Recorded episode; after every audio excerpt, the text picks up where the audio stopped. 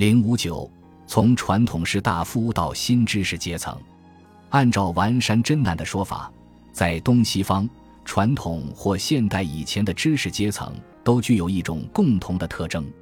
不管他们是僧侣、西方还是神官、日本、和士大夫、中国，他们都是在社会体制中具有一定身份和官职的体制知识阶层。他们担当着正统世界观解释者和授予者的角色。由此出发，完山认为，现代知识分子的诞生，恰恰就是要从身份制度的体制中解放出来，再就是从正统世界观的解释和授予的任务中解放出来。这两种解放是现代自由知识阶层诞生的前提。多种多样的世界观解释，就像市场上的商品一样，展开着自由竞争。思想的自由度当然有程度上的差异，但至少要从权力和制度的保护中分离出来。从一般意义而论，完善的说法也适用于现代中国新知识阶层的诞生过程。像我们一般所了解的那样，中国传统士大夫是具有一定身份和官职的体制知识阶层，他们是正统世界观，主要是儒家意识形态的解释者和意义的赋予者。他们持续不断地为社会和政治秩序提供着合法性论证。当然，中国传统士大夫的身份，并不像印度的婆罗门那样是世袭的。在很长的历史时期中，他一直是通过科举考试而获得的。一九零五年，科举制度的废除，整体上瓦解了产生士大夫身份的基础，使官职知识阶层失去了体制的支撑。洋务派甚至戊戌维新派知识分子，之所以还不算新知识阶层，还是传统意义上的士大夫，是体制知识阶层，就是因为他们还生存在科举体制之下。但科举制废除之后，情况就发生了变化，未来的知识阶层要通过新的渠道来产生。另外，从传统士大夫到新知识阶层的转变，还依赖于正统世界观和传统意识形态的解体。儒家作为传统意识形态，一直是正统世界观和意义的基础，是政治合法性的根据，并且反过来又受到政治权力的维护，享受着不被质疑的特权。完善真南所说的从正统世界观解释和授予中解放出来这一层面，中国主要是在五四新文化运动中出现的。五四知识阶层解构了与权力和制度联系在一起的儒家正统世界观和政治意识形态，与之相伴的是思想言论的自由竞争和多元选择。林雨生消极地把这称为中国意识的危机。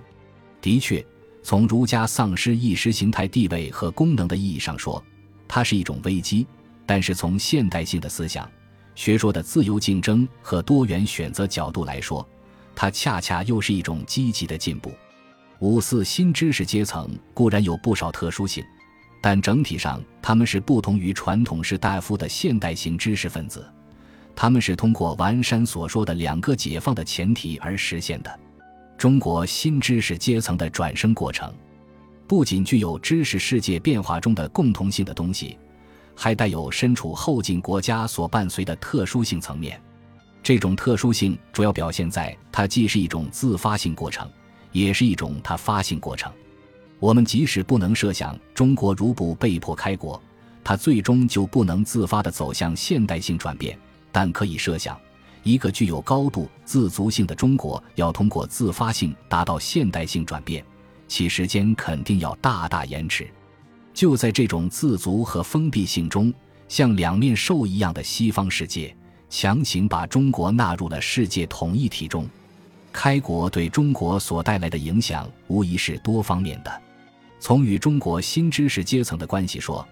它使中国新知识阶层具有了通过外来性来实现自我的这种特殊性品格。从中国的现代教育体制，特别是大学教育体制、现代学术专业和现代留学经历这三个彼此相连的方面中。都可以充分看到中国新知识阶层所带有的强烈的外来性的特性。五四新知识阶层大都具有留学西方或日本作为西方的桥梁的经历，比较有代表性的如胡适、陈独秀、李大钊、蔡元培、周作人、鲁迅等等。可以肯定，在二十世纪五十年代以前，洋产学者构成了中国新知识阶层的主体。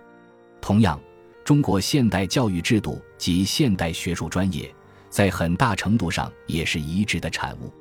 以北大为例，在蔡元培主持北大之前，它很难称为现代意义上的大学。经过蔡元培对北大的一系列改革，从具体的专业学科设置到具有原则性的大学理念和目标，北大才逐渐变成了现代意义上的大学。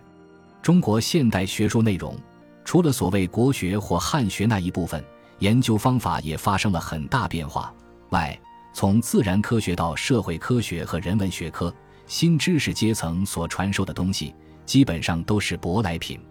这是极其明显的。不需要多说，后进性除了使中国现代知识体系具有明显的外来性特征外，还是中国知识阶层的学术角色失调。如前所述，中国新知识阶层从官僚学者的身份中解放了出来，这同时意味着传统式和学这种一身二任双重身份的分离，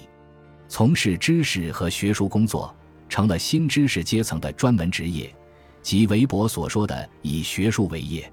那么把学术作为一种专门职业或以学术为业，对新知识阶层究竟意味着什么呢？在职业高度分化的现代社会中，知识阶层选择学术和学问职业，首先是选择了一种生活方式和生活手段，同时也是选择了一项愿意为之奋斗的事业。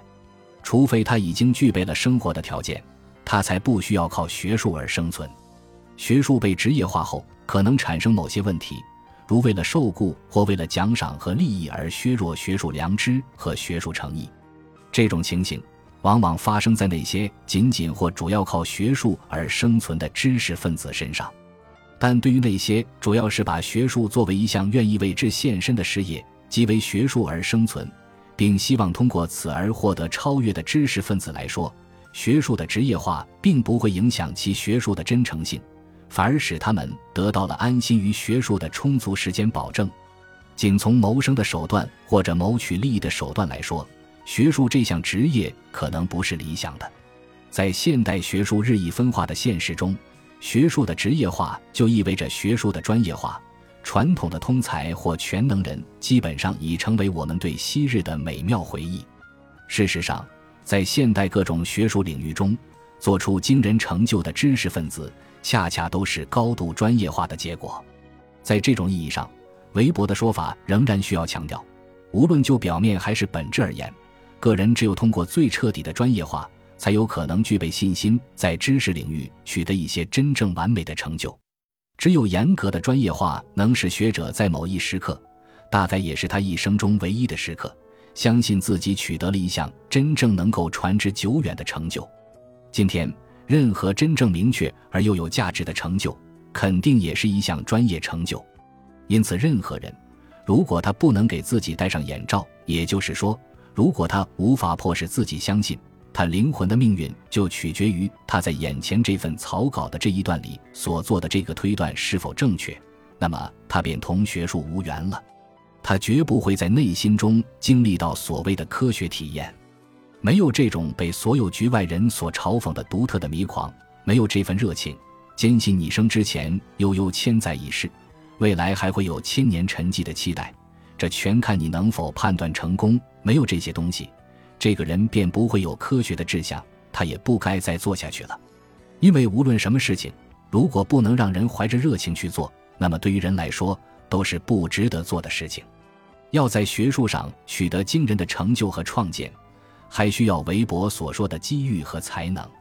但专业化以及对此所具有的一种近似痴情和迷狂的热情，则是追求学术成就的知识分子所必不可缺的条件。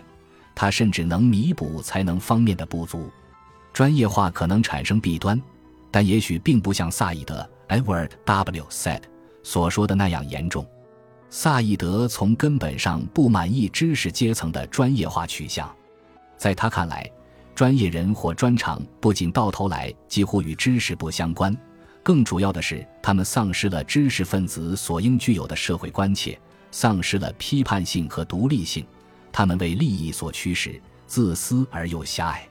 他相信业余者，认为业余者能避免专业人的严重缺陷。他说：“所谓的业余性，就是不为利益或奖赏所动，只是为了喜爱和不可抹杀的兴趣。而这些喜爱与兴趣在于更远大的景象，越过界限和障碍达成联系，拒绝被某个专长所束缚，不顾一个行业的限制而喜好众多的观念和价值。”萨义德对专业化的批评整体上并不恰当。像韦伯所说的那些为学术专业而生存的人，也正是因为发自内心的喜爱和兴趣，而不是为了得到奖赏和利益。萨义德所向往的业余者，实际上是那种接近于全能的、对什么都可以提出批评的知识分子。他关心的主要是知识分子的社会良知角色，但为此而完全否定作为现代学术主体的专业人或专业化。则超出了必要性的意义。我坚持认为，学术是知识分子的基本角色，分工精细的专业人比传统全能型知识分子更能推进知识和学术的成长和积累。当然，这并不意味着知识阶层自然就失去了他们的社会良知和社会关怀角色，他们能够分别通过各自专业上的优越性履行社会良知的角色。中国新知识阶层转变中所遇到的问题之一是，他们对内忧外患的社会政治危机的焦虑，他们对巨大的中国现代社会角色担当的承诺，使他们难以在专业学术角色和社会良知角色之间找到一个恰当的平衡点。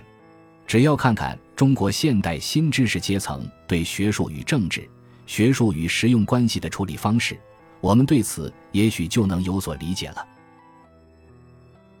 本集播放完毕，感谢您的收听，喜欢请订阅加关注，主页有更多精彩内容。